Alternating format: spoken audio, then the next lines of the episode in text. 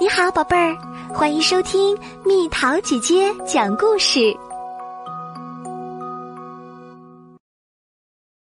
安徒生童话《蜗牛和玫瑰树》。郊外有一座美丽的庄园，园子的主人用一排榛子树做成篱笆，把庄园围住。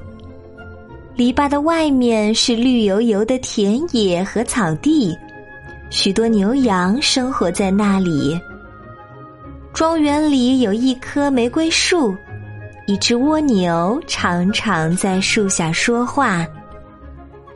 等着，等着，轮到我吧，他说道：“我可不只会开花，会结榛子。”或者像牛和羊一样只会产奶，我要为世界做的贡献多着呢。玫瑰树低下头，礼貌地说：“蜗牛先生，您真的很有智慧和理想，但是您说的这些要什么时候才能兑现呢？”我得慢慢来，蜗牛说道。你总是那么着急，心急是成不了大事儿的。第二年，蜗牛仍躺在玫瑰树下的同一个位置晒着太阳。玫瑰树吐出了翠色的花苞，接着又绽放出娇嫩的花朵，美丽而充满朝气。蜗牛慢吞吞的探出半个身子。四处望了望，接着又缩了回去。什么东西看起来都和去年一样，没什么进步。玫瑰树啊，还在开它的玫瑰花儿而那些榛子树和愚蠢的牛羊们，还是只会结榛子、产奶，再没有什么新招了。夏末秋来。玫瑰树的花越来越繁茂，越来越惹人怜爱，而蜗牛每天或是晒着太阳，或是窝在小壳里睡觉，直到雪花星星点点的飘下来，天气转凉了，玫瑰树才垂向地面，蜗牛也钻到了土里，紧接着。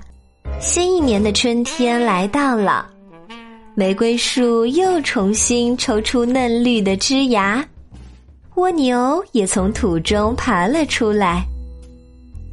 蜗牛仰起头看了看，说：“现在你已经成了一棵老玫瑰树了。”他鄙夷的说道：“你的生命大概快结束了吧？”你的一切都已经贡献给这个世界了吧？可是这些东西对这个世界又有什么意义呢？除了开花，你没有其他的作为。当你的生命将要完结的时候，你又给自己留下了什么？我说的这些你能否认吗？并且我的话你能听明白吗？是的，我从来没有想过这些，蜗牛先生。玫瑰树说道。蜗牛轻蔑的摇摇头说：“不错，你从来不费神去思考问题。你是否曾经考虑过，你为什么要开花？你又为什么会开出花来？为什么是这样，而不是那样呢？”的确没有，玫瑰树说道。但是，我只是一棵平凡的玫瑰树。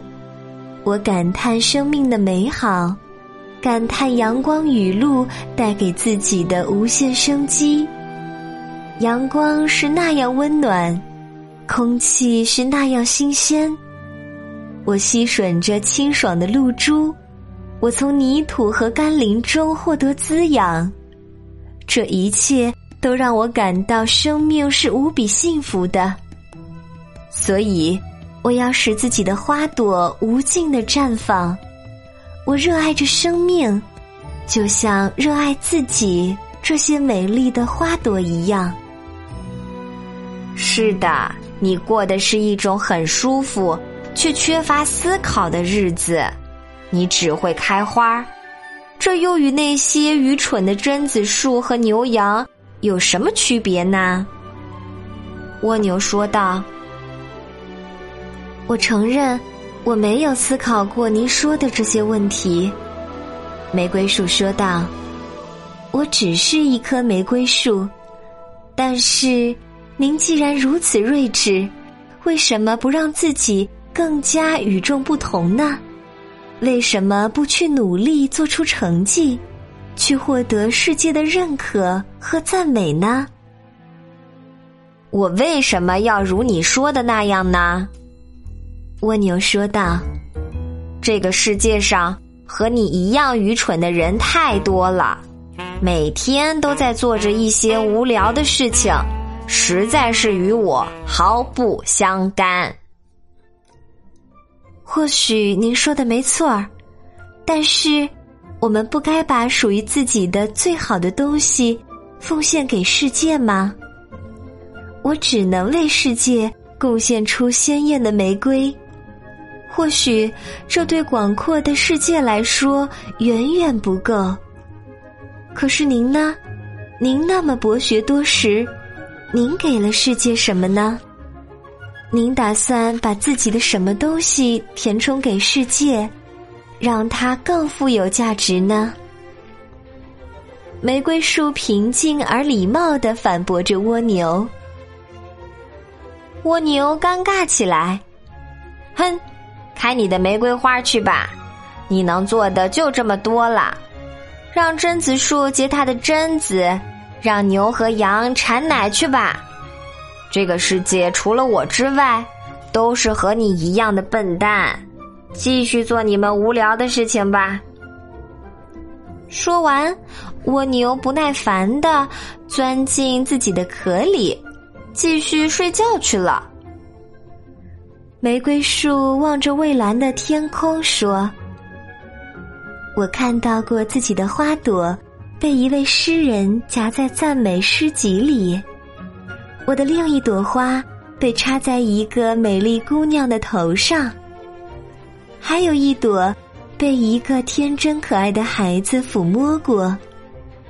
这些都是我的生活，这些才是我真正的幸福啊！其实，一些不切实际、凭空想象的理想，远不如一朵盛开在春风中的鲜花啊！